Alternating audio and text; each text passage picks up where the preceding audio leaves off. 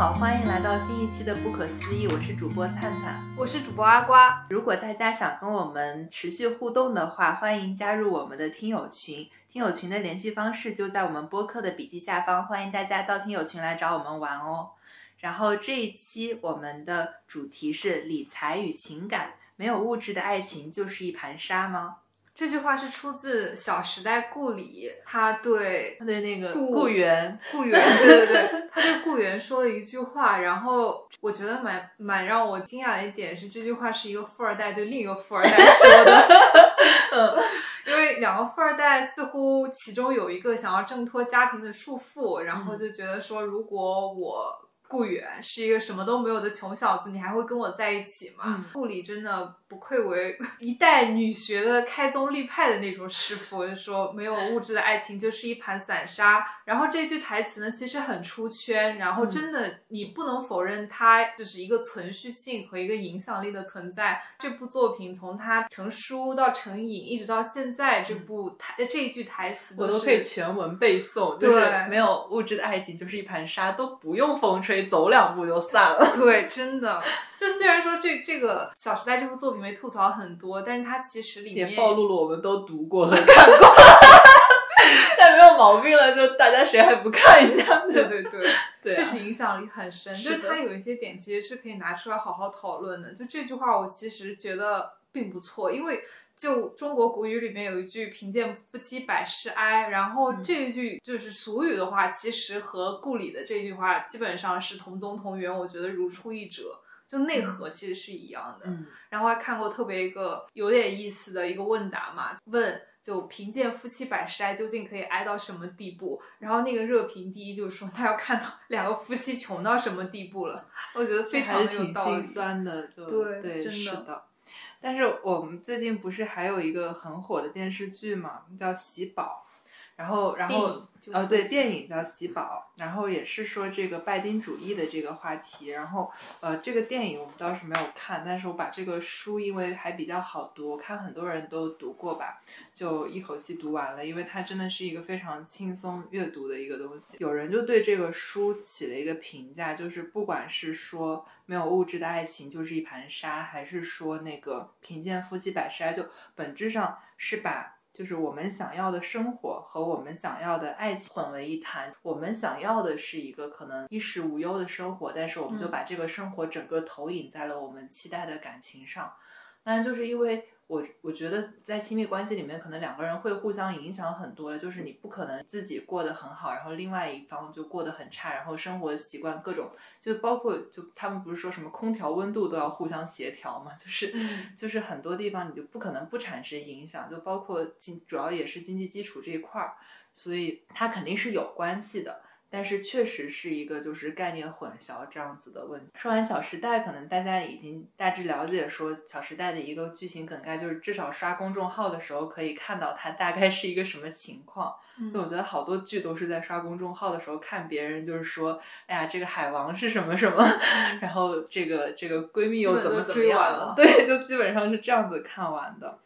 然后，但是喜宝的话，也是一开始看公众号就是被热议，然后里面的故事冲突非常的剧烈，然后包括这里面就是女学生是怎么样的一个选择，就是选择拜金的这个生活的这个讨论，其实还是蛮就蛮值得被讨论，它剧情冲突就非常的明显。然后，所以就是看这本书的时候，因为它又特别的好读，所以看这本书的时候就想先说一下，说呃这本书它到底是有哪几个特别明显的那个矛盾冲突，然后它的人物架构是怎么样的，为什么这些人物就是显得特别有代表性。然后呢，先说一下呃这里的主要人物吧。就主要人物就首先是那个江喜宝，就是女主角。然后女主角是一个剑桥的在读学生，应该是读法律吧。她立志成为一个律师，但是她其实家里条件非常的差，就是差到她去英国其实非常的随缘。就是她妈妈是当那个就是航空空姐的，然后是然后她妈妈跟她爸爸离婚了，之前应该也是意外怀孕。她爸爸就是又好赌啊，然后特别弃他们母母女不顾。然后就时不时的还会上门要钱啊那样子，所以就是喜宝去读剑桥这件事情，他就很不想让他爸爸知道。嗯，然后完了的话，他妈妈因为是当空姐，所以有一个就是航空公司给空姐的奖励，就是奖励了一张机票，可以飞去哪里哪里。然后他妈妈从小就一个人带喜宝，然后就一直很想培养他，就包括是呃在一些教育观念上，当然是希望他能够嫁到一个体面人家，所以他从小在七岁的时候就给女儿打耳洞。然后就是怎么怎么样教育他，后面会说到一个他对他教育一个就是很关键转，也不是转折，但是是很关键，然后又非常有强观点的一句话，待会儿再补充。他妈妈就把这个机票换成了一张。去飞去英国的机票，然后再给了他一些钱，就是也不多，就可能应该是一万块不到吧。然后就说你就拿就拿着这张机票，然后和这些钱，你去英国先想办法就镀个金回来。他们当时的那个家庭背景设置是在香港，然后可能很流行就是英联邦这一套的那个教育体系吧。然后说你去镀个金回来，后面的事情都好说。然后喜宝呢这个角色就去了英国，然后一开始是读夜校吧。然后靠的是一个就是酒吧的男朋友，然后就当时帮助他，又因为自己特别的努力和一些机缘巧合去剑桥读书了。然后这里面就是我可以感觉到他应该是当时特别喜欢读诗文，因为因为当别人问他说你是怎么样去这么好的学校的，他就说是那个我跟拜伦很熟，然后拜伦推荐了我。当时应该是一个小智慧吧，就是 这里面这里面说到自己喜欢的一个作家这样子，然后。呃，江喜宝是后面怎么样就变成一个这样，就是应该他也不是说变成，因为他自己那个因为生活环境非常的窘迫，他肯定是非常就是需要为家庭责任而赚钱的一个人吧。然后后来他是怎么样会背上拜金的这个名号的呢？主要是因为他认识了当时的一个香港大亨，叫做许存资。然后他是怎么认识这个大亨的？就是他有一次坐飞机的时候，虽然是在二等座上，但是他看见旁边的一个就是小姑娘，可能就比他小个四五岁吧。然后那个小姑娘叫许聪慧，也是一个特别典型的一个代表人物。就这个许聪慧应该是就是一个白富美，她就在读那个徐志摩的诗。然后当时那个喜宝就特别看不上，就是说徐志摩的诗我都会背，然后我就知道就是很多去英国玩的人嘛，就会读一些这样的诗，然后附庸风雅这样子。然后当时就感觉整个人心理活动，因为他是第一人称叙述，所以感觉这个人的心理活动白眼都要翻到天上了。然后，然后但是那个白富美就居然与他交谈了起来，然后就是显得对他非常的好奇，然后知道他是剑桥的学生之后呢，还邀请这个喜宝去他家做客，说我要介绍我的哥哥给。给你认识，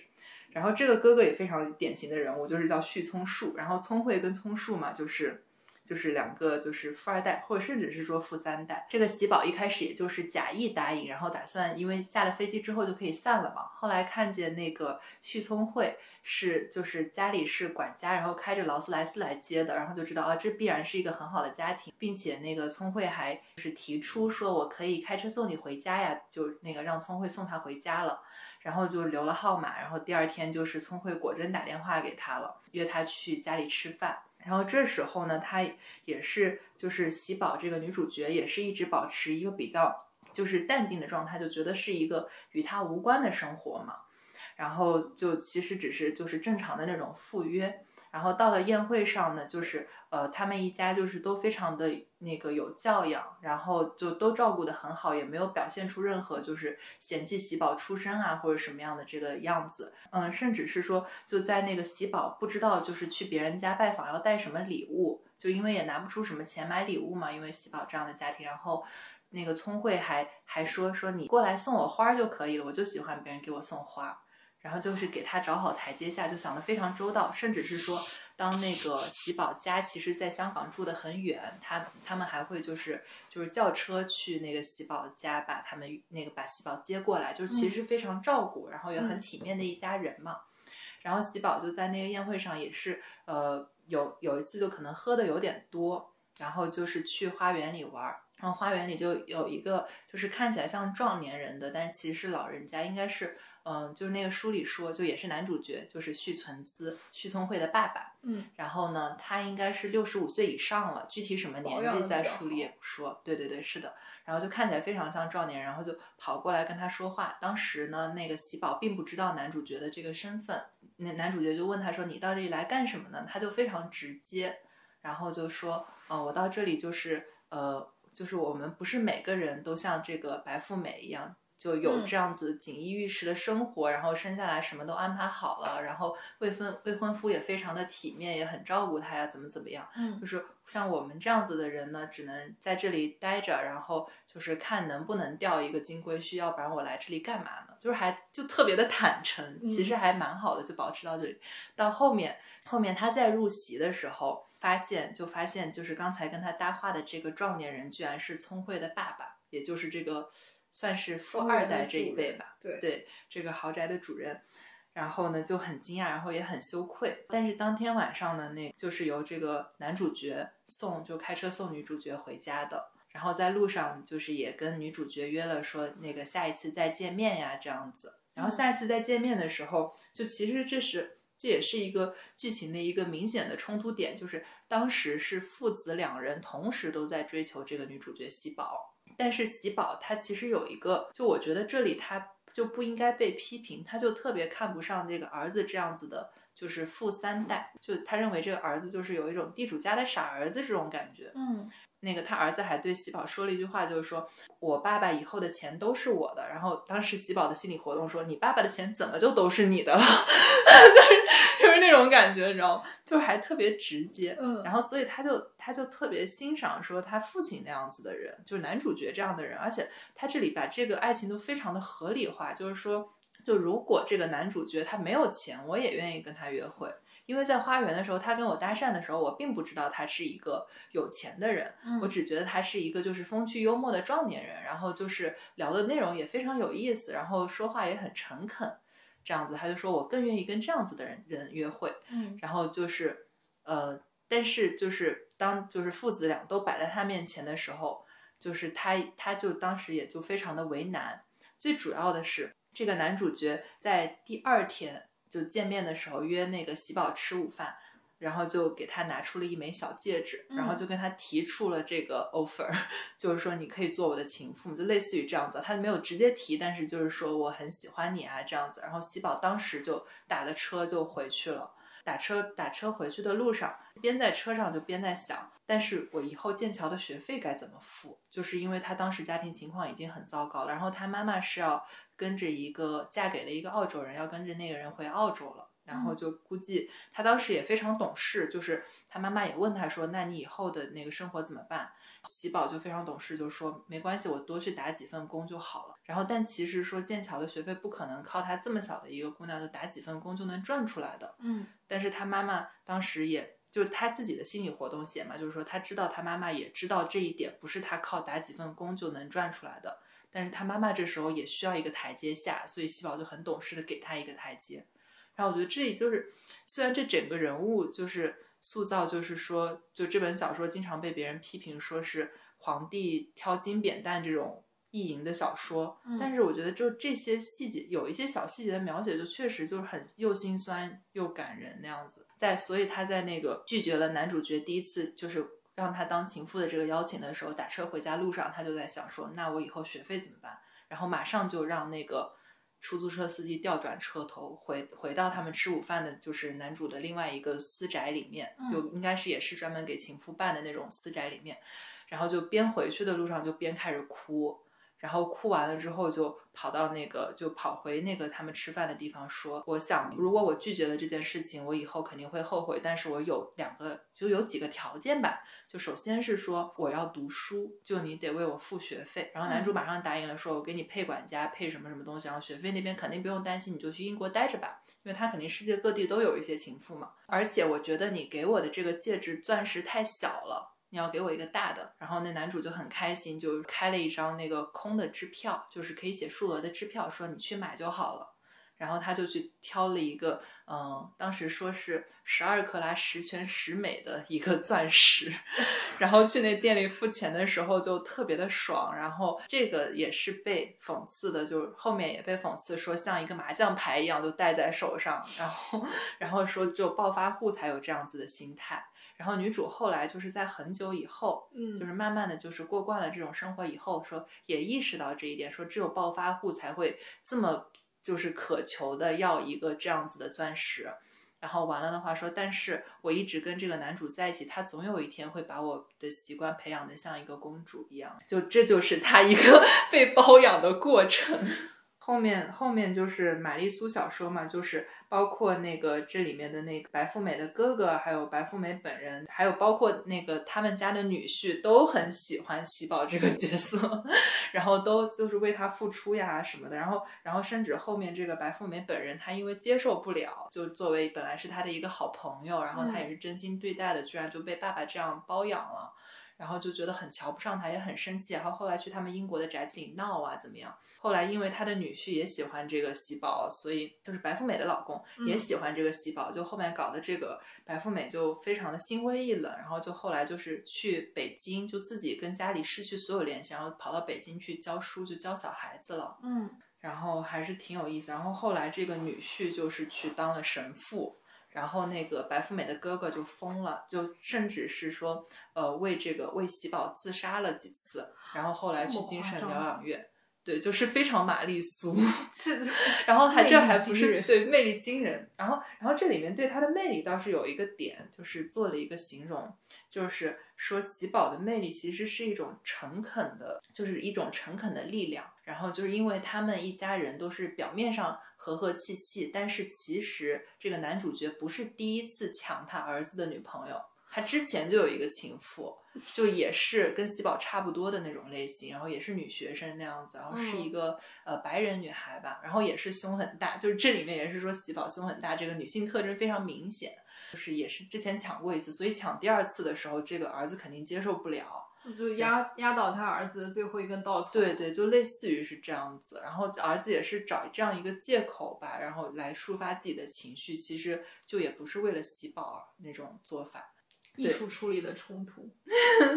是的。然后，但而且这里面，然后关于他们的爱情啊，还有一些就是这里面涉及到的这些社会关系，就有一些比较经典的金句吧。就我觉得可以，嗯，实际讨论一下。就还是，当然，首先说一下这个结论，就是这个是一个文学的玛丽苏，然后叙述方式能让人一口气读完，就能够满足一种种就是呃窥视这个。这个这个这个这个电影啊，这个书到底是怎么样的一个玛丽苏这样子的愿望？然后，但是里面的事情确实是写的一地鸡毛，就是跟《小时代》这些是是有一些比较类似的地方。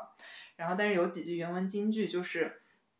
很符合他这个艺术本身写书的这种犀利的这种特色吧。然后，首先是关于他们爱情的一句话，就是喜宝呃对男主角说，就是我一直希望得到很多爱。如果没有爱，很多钱也是好的。如果两者都没有，我还有健康，我其实并不贫乏。因为其实这本书里面一直就是说，喜宝他是一个就内心非常的匮乏，甚至他妈妈在去澳洲之后就是自杀了，就对他造成了就是最后一程一最后一重打击。后来就是喜宝也就是因为就是受不了这些所有事情，后来就是也。不上课了，就退学。然后，但是还有玛丽苏的一个点又冒出来，就是，但是后来这个男主角就正好到了最后一年，他就快挂了。然后他又认为喜宝是真爱，所以给了他一大笔钱，然后甚至在苏格兰给他买了个城堡那样子，就反正就类似于这些事情。然后他这个时候就跳出来，可以跟他儿子说：“你看吧，并不是所有钱都是你的。”是的，就是说男主最后把钱分成了五份五份。然后给了喜宝五分之一，然后其他什么儿女啊，就每人五分之一，还有他的那个老婆也是五分之一。哦，对对对，原来他有个老婆，一直没出现，还有没有？对，是的，是的。这里面其实一直是把细胞描述成一个就是内心很贫乏的角色，就需要很多钱，然后这些东西来填满。然后，但是他说这句话的时候。他就说：“其实我并不平凡，这一点就是能够感感受到他心里比较柔软的一面嘛。就是他知道有有些人还是爱过他的，然后但是而且他有时候也是很有钱。最后一点就是他没有什么特别不良的嗜好，就是他至少还有健康。那他不是三个都有了吗？最后，对他最后基本上是三个都有，最后他就是没有爱吧？就是最后他就想说，呃，最后他这个他这个讨论也还蛮有意思，就是他。”跟那个续存资这个男主角这么精彩的人交往过之后，并且这个男主角给了他这么多，他们俩也是真爱那种感觉。因为后面有那种长篇写信啊，那种对话就是非常灵魂的对谈，就不仅是就感觉感觉有点超越那种情妇之间的关系，甚至其实说的比较过分一点，就是小三儿这种关系。然后就还是蛮灵魂，他是就是男主唯一觉得能够配得上这份家产的人，因为其他的他的儿女都是七七八八不务正业，然后就类似于这样，他就觉得说。呃，他觉得说喜宝，就男主觉得说这个喜宝是一个很好的观众，他能欣赏，就是喜宝能欣赏这个男主的一切的厉害的地方，其实而不是这种虚无的崇拜，就不是因为你有钱崇拜，我能欣赏你，就是如果你没有钱，我也愿意跟你约会，你的那些风趣的那些点，还有包括你做成这么多事很厉害的地方，并且当我就是当那个喜宝。就作为第一人称嘛，去开价的时候也晓得去要一个城堡，或者说要一个麻将牌那样子，就是这种价格，他就觉得说啊，我是可以满足的，这种感觉还是蛮有意思的吧。他就说最后男主死了之后，他就没有爱了，因为他觉得他后面他后面就是有一个点，就是有矫情，但也有一个比较有意思的成分。他就说希望拿这些钱换回男主。就是能跟他这样灵魂的沟通呀，换回他母亲的生命，就他母亲不要去自杀的那样子。嗯，对。然后说遇见过男主这样的人之后，就是在香港，就他就是类似于那种数一数二的，就是有钱的小女孩。然后她那时候可能也就可能三十岁不到吧，那样就特别年轻嘛。嗯，就是香港其他的人知道了她这个经历之后呢，也没有什么敢追求她的就。遇见续存资之后，他不知道后面怎么样的人才能满足他这个胃口嘛？嗯，然后还有一个就是说，呃，即使他就是很低调的，就是匿名去约会，然后碰见很多，就是 我不知道为什么这本书写在很多年前，但是还是有那种香港中环男青年这样的讨论，就感觉贼现代，你知道吗？他说就是有那种香港拜金中环男青年，就是无意就是聊天之中有意无意打听你的家产怎么怎么样。然后，然后就，然后就特别特别逗。然后基宝不是贼有钱嘛，然后就有一个就是挺玛丽苏爽文的一个地方，说他最后就把那男生就带回家，然后就是看见他家里那个大宅子的门什么被管家一层层打开，然后走到最后的书房，他对那男生说：“我本来可以资助你开一个律所，但是你现在这个样子，我要告诉你，你错过了多么好的一个机会。然后现在请你走开。”这样子非常玛丽苏，对，就是为什么他可以这么快被读完，你知道吗？就是类似于这样子，所以他就是说，最后三个其实他是觉得自己是没有爱的，因为他觉得灵魂经过那样子满足之后，其实很难再找到下一个起点嘛。但也有一个什么，就是最后就这本书最后一句话是说，就是续存资的人生，就男主的人生已经结束了，但我江西宝的人生还长着呢。就是有一个那种小女孩的那种，怎么有点像那个拍续集的那个，对，拍续集的那个点，就是这个是一个。这这本书里蛮有意思的一件事情，我觉得这句话就是有点呃显示出人性吧，就是说世上的人原本如此，要踩大家一起踩一个人，然后要捧大家就争着捧，然后就像这本书里面虽然是玛丽苏，但是那个就这个女主角喜宝就认为说所有人喜欢她，就包括女婿喜欢她呀，儿子喜欢她呀，就所有这些人喜欢她。不是因为她自己多么的了不起或者多么的有魅力，只是因为说男主角就是这个最强的人喜欢她，然后然后所有人就想就是窥探说这个人有什么魅力。我如果我如果追到了这个女生，是不是证明其实我在这个方面比这个男主角要强？就他就能意识到这一点。我觉得他的观察还是挺，怪不得说他是一个很好的观众。啊，是的，就是他能够，他能够感感受到这些非常非常客观的事情，是对，就还能跳出来看一下，就整个什么情况，对，是啊，没有，就是一下子上头，就是对，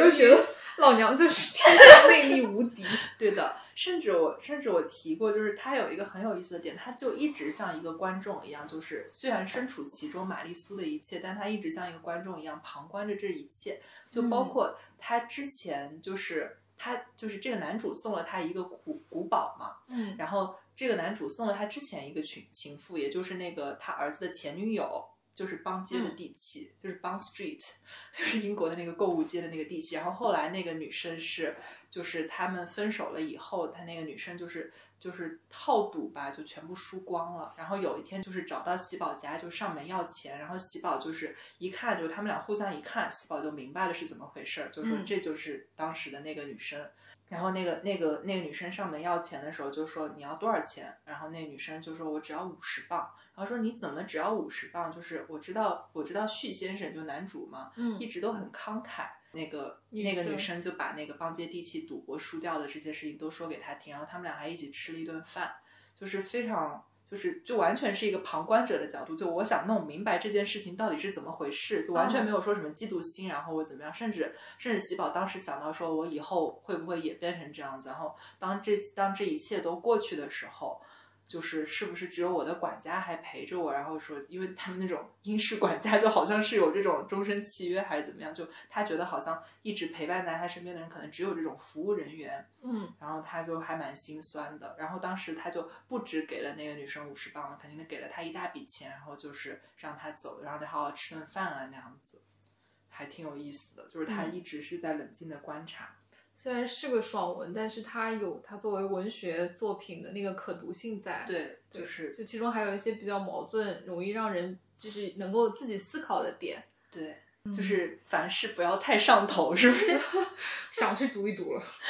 是的，是的。然后它还有一个就是。就是说到玛丽苏的这个一个客观观察点，就是呃，包括就是那个女婿想为她放弃一切，就是放弃，就 类似于女婿他自己嫁入豪门啊，你看这就是入赘头的，对对对，入赘豪门的这个机会，说就跟喜宝说，你跟我一起走吧，就是类似于我们去一个地方好好生活，就不要跟就是男主这一家人有任何关系嘛，就是没有必要那种感觉。然后女主就回了他一句话，说说。我最怕别人为我牺牲，凡是用到这种字眼的人，事后都要后悔的。将来天天有一个人向我提着当年如何为我牺牲，我受不了。然后这句话他想的好清楚哦，对我就特别喜欢这句话，就是这句话我觉得还是很棒的。就是所有人说我为了你好，其实就很少吧。我觉得可能父母之间或者怎么样，就特别亲密关系之间还是有一些的，对，但是。很少，就是一旦说出这种话，我为了你好，或者我为了你，我放弃了跟这家人在一起的机会，其实没有啊。就是亲密关系必然是相互的，你必然是为了自己而放弃，或者是说我为了你留在了国内，或者我我就没有去留学或者怎么样。就是我觉得这就是一个特别明显的一个绑架的方式。然后，但是我们其实很多小说故事里面都会这样用，甚至还会别人认为是一个很浪漫的地方。父母和子女之间其实也会特别多，就比如说我都为了你好，然后比如说妈妈都是为了你，所以才没有去做什么什么什么。我本来可以怎么怎么怎么样，本来就可能没有做全职主主妇啊什么，因为对啊。但是我觉得作为孩子的角度来说，你也会想说，那我也没有这样子要求你，或者说你跟我说这句话，你到底是要从我这里得到些什么呢？嗯。对的，对我觉得你做付出的那一刻，其实就已经在你付出的那个对象身上，你应该已经得到了你应有的那个回报和映射，而不应该再在未来的时候把这个提起，然后去需求一些你所谓你想要的那些什么莫须有的回报。对，对。但我觉得就是聊到这里啊，我就想到说，但是是不是就是你任何感情里面都是会有一些彼此的磨合和牺牲？对，会有。那那难道你这种牺牲不是为了对方吗？就是我如果没有你的话，我不会做这个，就确实是为了你。对啊，但是就是你也是为了说，可能这样子的话，你们两个才能继续在一起。但你又觉得说跟他在一起，你会觉得开心。就终终其所有，就有一部分肯定是出于你自己的角度去考虑。嗯，就是你有一个自娱的机制嘛，就是你也是觉得为自己好，所以你才会去做。嗯，是的。然后对，那这样说来，其实就是他们俩这是他们的一个沟通过程，就是因为当时喜宝也并不需要那个女婿 为了他做什么事情，如果他接受的话，他可能就说哦，那我们就一起走吧；如果他不接受，他就会说你不要说是为了我。对，就是这种心理压力又会非常的大。他这句话说的很透彻，特别的理性哈。对，就是我觉得其实玛丽苏的女主角好像就是也为了反衬这个剧多么的玛丽苏。剧情多么的玛丽苏，而那个显得女主角特别冷静。就是玛丽苏苏的女主角不都一直是哦，这个也不行，那个也不行，这样子做是不太好的吧？怎么怎么样？就这种这种类型的。但是到这里就贼清晰，就是有一些金句蹦出来，还是蛮有意思的。最后一个就是要说，就我不太认同这个观点，但是这个观点就是我刚才说，在喜宝成长过程中，他妈妈对他说的一句话，也是他妈妈认为对他培养的一句话，就是这句话这段话原文是说。当我十六岁的时候，我母亲便教导我，就说：“女儿，如果有人拿钞票扔你，跪下来，一张张捡起来，不要紧。与你温饱有关的时候，一点点自尊不算什么。”嗯，所以就当然就可以理解，就是你说就是喜宝这样子成长，那确实你就是在温饱的这个关键点上，然后你又想求成为就是更好的自己，不帮助就是家庭承担起责任啊，那样子，就是他确实是要在这个线上挣扎的。对，然后这句话就我就看完就是，就我是坚决不认同，就是人的尊严啊，你就可以被这样物化或者怎么样。然后，但是我就看到的时候，我更觉得是一种心酸，对，很无奈，我觉得。对，因为当时已经到了剑桥要求学，但是确实客观条件上来讲，并不能负担他接下来的学费嘛。嗯嗯，对。就如果说我觉得，就把我们放在他那个境况上来看的话，也不一定说能想能够想到更好的办法来自助，你就不读了呀？对，可以不读啊，但是可能 就是截然不同的人生。对，但是我我我这个人，我是很怕说，可能到之后人生的某一个节点，然后去回想自己的过去，会跟自己说。我本可以，就是我很害怕会有这样的情绪，所以说如果让我处在像喜宝那样一个节点的话，其实就是如果说放弃去到剑桥求学的话，就我我看他那个，就听你介绍他成长经历，可能当时也没有什么其他更好的选择，那可能就真的就是完完全全不一样的人生。对，对我我我我这里面摘的都是我觉得还可以，就除了这句话也不太认同吧。然后都觉得还可以，就是值得讨论的一些点，就是他主要的代表性人物。然后他其实有一些就是三观真的不太正的一些点，就是喜宝他特别讨厌就是公共交通上的味道，以及他特别讨厌说你朝九晚五一直坐在楼里打字的女性。就就是这些点我是完全不认同，就是。当然，我我们现在就是刚入职初期，也都是工具人这个阶段嘛。嗯。然后，但是就是我觉得靠自己的劳动和就是其他的一些就是捷径吧，因为喜宝他这个因为太玛丽苏了，然后对他而言就是可能为了为了给观众喂糖，然后给了很多好的假设。然后，但其实本质上对实际上肯定更残酷，就可读性都不一定很高那样子。嗯。对，就整个是很压抑的，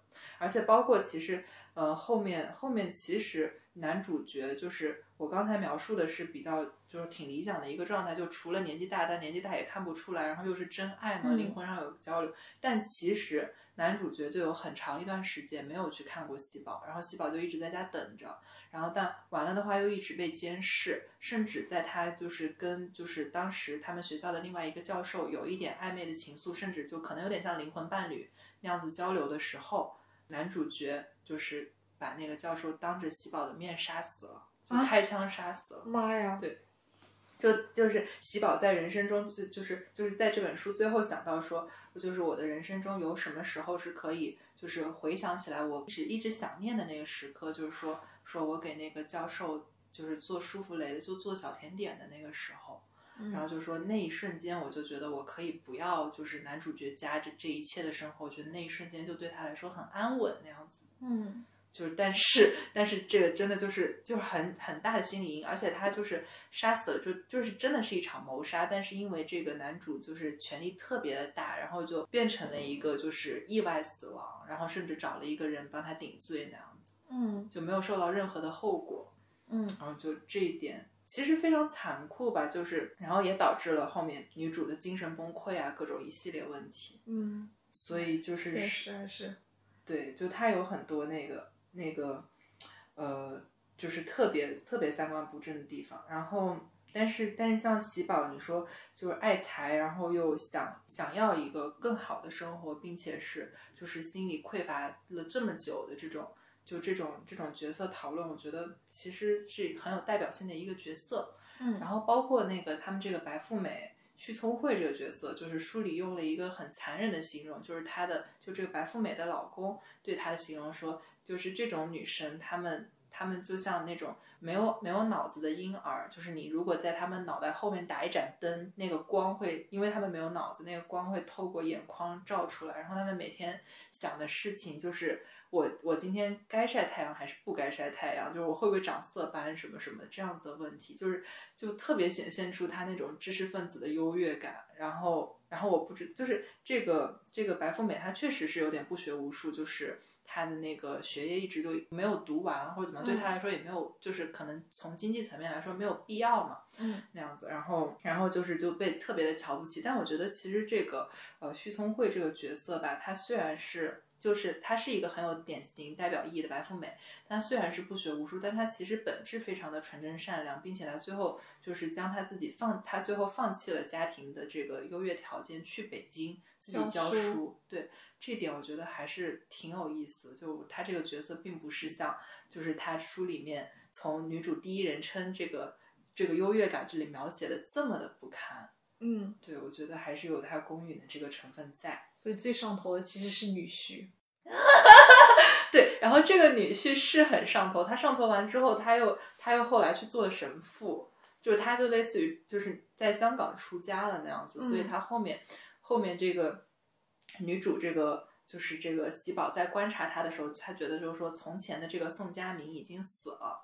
然后因为本身这个这个女婿是非常上头，因为他认为就是。呃，这家人谁都不学无术，就我贼牛逼，然后我又愿意管，然后也哄得好这一切人嘛，然后那这家不就归我了吗？然后原话，因为因为这个人是叫宋佳明嘛，嗯，然后他原话就是女主角的这个角度来想，就是说他这个宋佳明，他不仅想明了宋家，他还想把这个旭家给明了，然后就是特别，然后当时一秒钟就记住了这个人的名字，你知道吗？特别的逗。然后，然后就是还挺有意思的吧，就是这样子一个角色的设置。然后当时就是玛丽苏的成分在于，因为宋佳明一开始看到喜宝就觉得是那种捞女嘛，然后一进来就特别的抵触，后来怎么样一步步的喜欢上那个纯真善良的她那样子，就是活得实在，而不是就是粉饰太平吧那样子的一个角色。嗯。这里面就是喜宝的故事，大概就是这样说完了。如果感兴趣的听众可以去看一下原书，因为也不太费时间。虽然就是我相信真的有判断的听众可以看出它这里面很多三观不正的地方，也希望能够 就是不要崇尚这种价值观吧。但是它这里面确实角色讨论，就如果我觉得。都太典型了，甚至我以后遇见某个角色、某某一某一群人，我就会想用这个角色，比如说，我就想用，比如宋佳明来形容这个故事框架里面的这个角色，想着啊，这个人不过就是个续存资，这种他说，哎，你这个做法很像喜宝这样子，对，就非常的就很容易套用，像一个万能公式一样这样的角色设置。然后这里面就有一些，就是看到一些。豆瓣的网友对这本书的评价吧，就认为说这本书其实和那个《简爱》有一些就是共通的地方，就在于说，呃，一个很有想法，但是可能家庭出身就是特别不好，所以造成了他没有办法就是去获得好的教育啊，或者就是这种所谓的外在魅力的这些呃女性。然后他就有一个形容，就是《简爱》里面是说，呃，你认为你以为我不美、贫穷就没有感情，我也是有的。假如上帝赐予我美貌与财富，我一定会使你难以离开我，正如我现在难以离开你一样。但上帝没有这样做，但是我们的精神是平等的。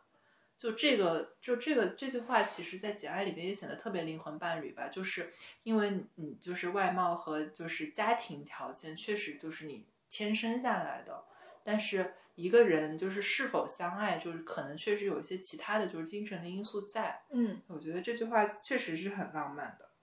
然后，但是这个就是豆瓣的这个评论也特别有意思。他说，就是过去的我就是像简爱一样，认为爱一个人就是爱他的性格，然后爱他在一起的感受。然后那个时候就是很讨厌别人提家世背景，然后最不喜欢被别人称作是物质女孩。然后就是我们感情的启蒙期都是这样子的。嗯，但是在。但是，就后面也渐渐开始怀疑，假如简爱拥有了美貌和金钱，她还会做这些吃力又不讨好的事情，去喜欢一个脾气暴躁又残疾的老男人吗？灵魂问题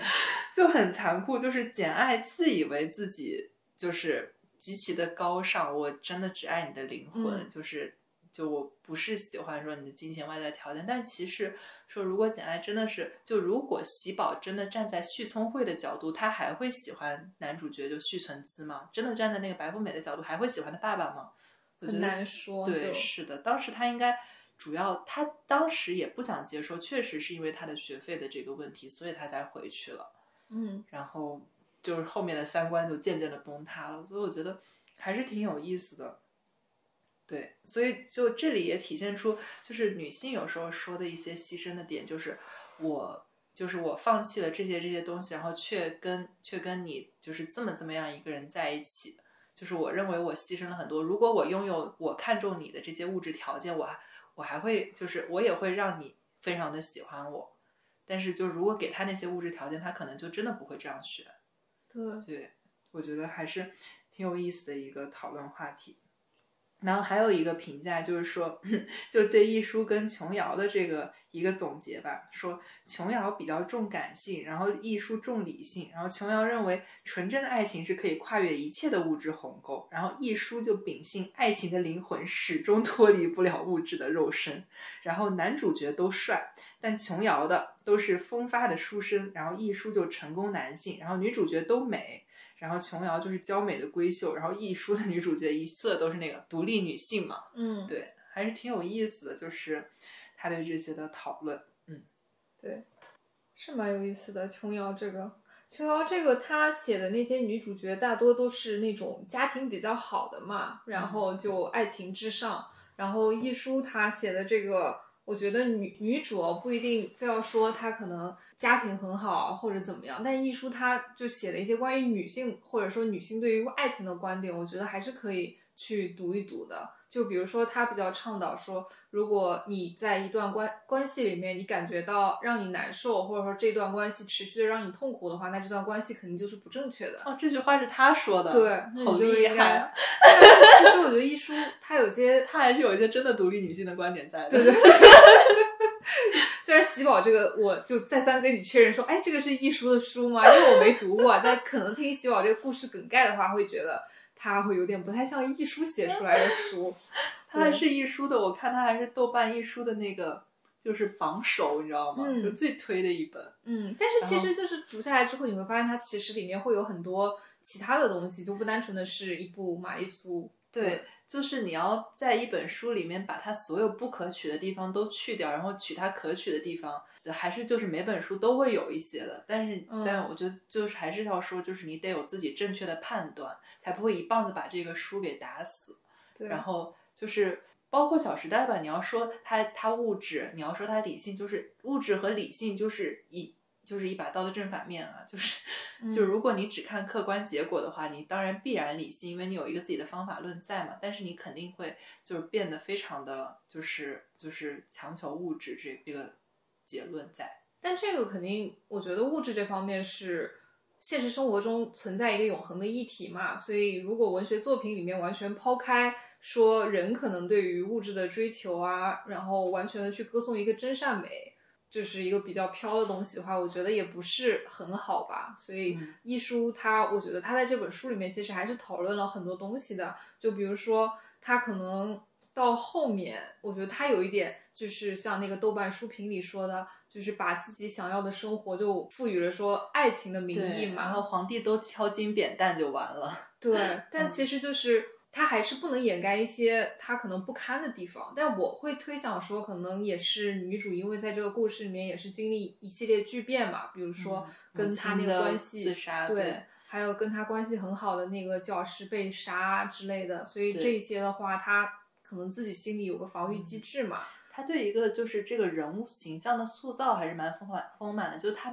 就是他从一个正面的角度说，就是小三儿这件事情。嗯，就他选这个议题，就是选这个讨论，就必然就是会受到攻击的。就是，当然他最后就是，就你这故事本身就是起点就决定了他不会太完美的。嗯，但完了的话，他确实也就做的就是里面爆出的一些点，就更表现了出他的那个这些弱点在吧。对，但是就是说，但是说，但是他愿意从一个。角色就是的善恶两面来讨论这件事情，还是蛮有意思的。就是他很丰富，嗯，对对对，更丰满。就你看这本书的时候，你都不知道说，就是你看书名的时候都不知道他在说喜宝到底是一个好，就真善美的天使，还是说他是一个婊子。就是，但人都是多面性的嘛，很难说就非黑即白。对，是的。所以把一个人物塑造的很丰满，然后带大家可能去看一下。不同的人的人生啊，或者说他们就平时可能你只要说是小三或者是情妇这个名词冠上去，你会觉得就不太想要了解其他东西。但是这个作品就也会说讨论一下他们真正经历了什么，或者说在经历这一切的时候会在想一些什么。对，也会有这个人物的挣扎。但我觉得有一些东西确实它就是碰到了底线吧，嗯，就是你不应该就是去做这个这件事情，就是你首先你在一段感情里就不应该做这个选择，这肯定是对不倡导的。然后当时就确实是在他面前，你读书和这个就是情妇的这两个机会对他来说都很诱人嘛。嗯，但就是如果都不要的话，就如果他自己的就是道德观是在于说我大不了就不要，就是这就是比如说做情妇，这个对我来说就不是一条路。对，或者说其他的，而不是说这么的不择手段，这种感觉可能可能其实也会有另外一番际遇。对对对，当然就是也也不好站在这个高的道德制高点上去评判他的生活了。就是我会觉得，就是看完还是有很就是很心酸的成分在的。嗯。然后今天也想跟大家聊聊理财，就是我们我们这一期就是想说关于就是。原来有一本书叫《理智与情感》嘛，是这一期就想叫做《理财与情感》，所以就说怎么样能够做好一个，也也不能够真的说教大家理财吧，就是说还是聊一聊理财这件事情。就是我们最近也有自己的一些探索，然后也欢迎大家来听友群里面找我们讨论一下，这样子。嗯，因为我们之前聊了很多嘛，就是关于对于物质的追求，就四个字，就拜金主义。这个就确实是这些年就讨论比较红火的一个点。然后拜金主义它其实比较严格或者说严谨一点的讲的话，它是一种。对于金钱产生痴迷的状态，就是为了金钱愿意不顾一切，然后就是事事是为了钱，就是为了得到钱而出发的。但是我觉得，对于我们可能更多的来讲的话，你想要获得金钱，其实是为了用那个金钱去创造价值。那比如举一个很简单的例子，那你可能很想要看书，那你知识内容是要付费的。就我们之前也一直提到这个点，像我一个朋友，他很喜欢看各类的艺术展。然后，那那个展的话，可能只在一些特定的城市举办，那你肯定是要为了这个，就路上要花费，就各种方面都要有开销。我觉得这是没有办法避免的。然后我们所说就需要钱去做事情，我觉得这也是我们社会现在已经进行一个高度分工之后没有办法避免的一个趋势。对，就你要使用社会的这些东西，对，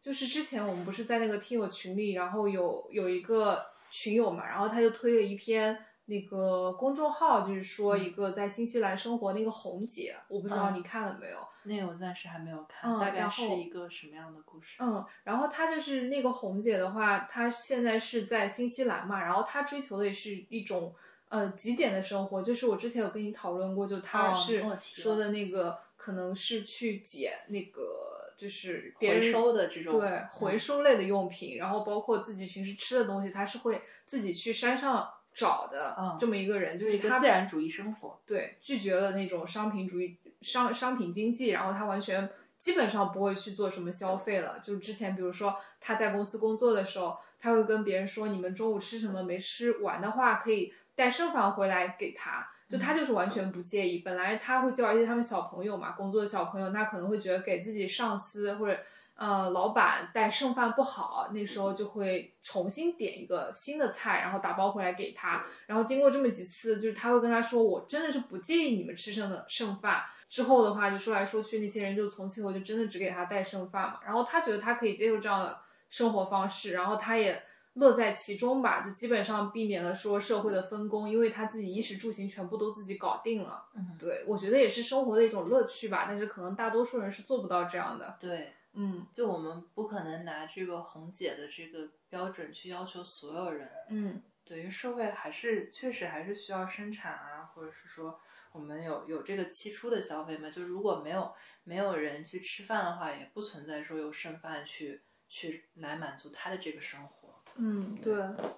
所以喜宝，你刚才提到说他不喜欢的人就是朝九晚五在格子间里面工作的女人嘛？但是其实我觉得现在对于大多数人来说都是这样一个状态。对对，所以我觉得就是在你自己用你自己的人力资源去创造财富的同时，你是可以去找一些方式来提升，就是你财富升值的路径，或者说是想想一些办法让你自己去升值的。就是今天就可以跟大家来聊一聊这方面。是的，是的。对。因为我们自己也一直在探索嘛，对，会一直在想，你有试什么比较好的方式？就原来就一直有探索一些莫名其妙的副业啊，比如说，比如说，比如说就是可能去给那种就是创业公司去修改 PPT，就他们可能需要路演，然后融资，然后就会去帮他们看一下 PPT 这样子。然后包括以前还做过一些不太正的事啊，就是那种代写，你知道吧？就很多的，就英文代写那种。然后其实就是做过乱七八糟很多尝试，兼职是 吗？对对对，就是兼职的一种。哎，现在先先跟大家提一下，今年的那个阿瓜的理财收益率贼高，还没有很高，其实，嗯，还是蛮羡慕的啦。就是就顺着这个行情大赚了一笔，对啊，所以你其实做那些 PPT 还是有锻炼到了，就是我感觉。但是或多或少会有对，或者说打发时间啊那样子，就是虽然就是觉得做做兼职没有，比如说做实习或者一份正式的工作就是那么有用，对，但是就是你没事儿尝试一些其他的东西，可能还是可以，也是很有意思的，对。然后还有一个就是持续的学习技能嘛，嗯，因为真的有一句话，我觉得在我工作之后，我一直觉得就是很有道理，就是说你只有拼尽全力前进的话。才能够保持原地踏步。哦，真的这句话好扎心。是的，我我觉得我能深刻感受到这一点。嗯，真的，工具人的日常。所以最近对也在学习，就是新的技能。然后觉得 B 站是一个蛮不错的学习渠道。然后大家有什么好的学学习的渠道，然后可以一起交流一下。哎，我我前段时间看到有个人评论，就这点我觉得有点过于强求了，就是。但是，但是是一句很有意思的话，就是说有些人就是在抖音里面干嘛干嘛，然后有的人在抖音里面学量子物理，然后就嗯，还有这种，还有这种大数据推送，可能你平时就娱乐惯了，他就不会给你推送量子物理。对的，我们没有下抖音，但是我觉得他这个推送是很有道理。他们是只有一分钟的视频吗？还是啊，现在会长很多，会长一些，有一些会很长。对对，那还挺好的，但是。哇，我的天！我觉得量子物理这种东西 其实可以学一下，毕竟遇事不决嘛。怎么样？你现在还想量子物理型炒股？也不是不可以。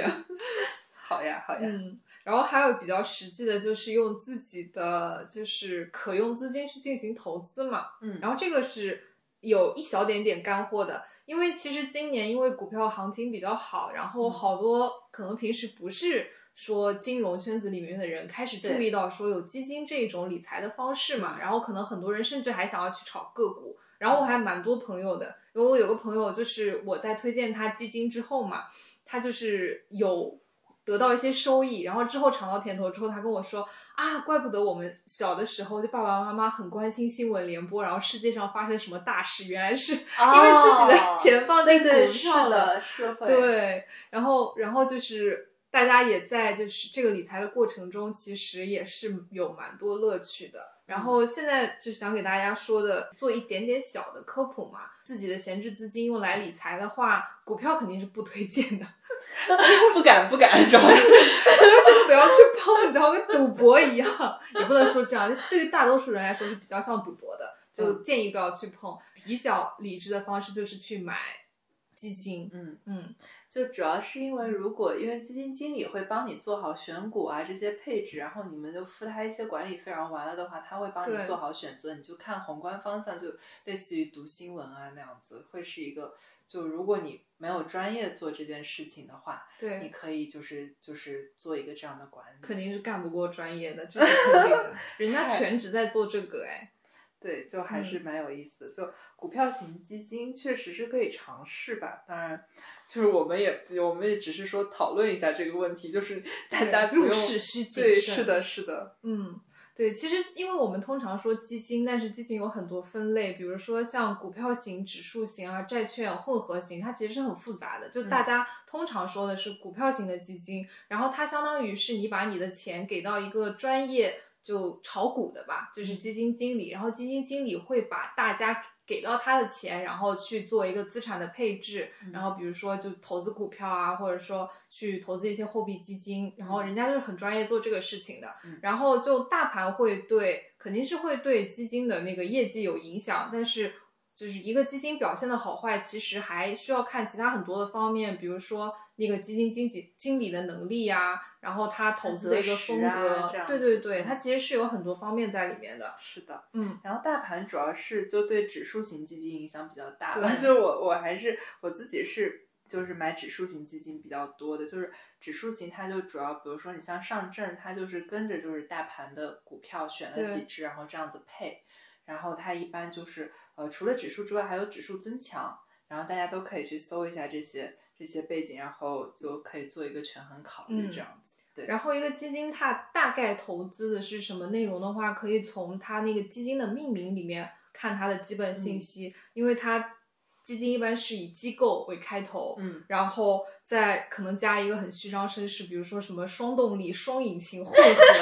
驱动这样的形容词，然后最后可能会加一个板块，但是具体的话还需要进到那个基金档案里面去看它的持仓，然后还有它的业绩表现，然后首先就是。需要叫大家去，很多人很喜欢去看那个可能三个月基金业绩排名很高的，然后直接去挑那个最高的选。嗯，这样子的话，其实可能会面临一个你的板块其实已经过热的问题。对，之后会面临很大的回调。然后还有一个就是说，它这个基金现在短期的业绩比较高的话，可能因为这个基金经理风格比较激进，就你高位买进去之后，因为他自己个人投资的风格，会导致你接下来面临一个。很大的就是收益回撤，就是所谓的你进去亏很多的钱。嗯，你怎么可以看到他个人的风格呢？这个个人的风格的话很难，但是比较直观的是，你可以去看这个基金成立以来，或者说这个基金经理他执掌这个基金以来，就一个长期的收益。嗯，对，就是你可以参考，比如说它一个最大收益啊，然后还有它一个最大回撤，就是它一段区间内最大的那个亏损。然后还有一个就是它那个基金在同类基金里面的排名，就是如果说它排名可能动荡比较大，就一一到两年里面可能就是前四分之一百分之二十五这样，然后它可能其中某一年它就是到了垫底，对，那这种基金的话就可能是基金经理那个风格，他会比较的，对，就是我觉得控制回撤是考验，就是衡量一个基金经理是不是很优秀一个很重要的条件，嗯，对，是的。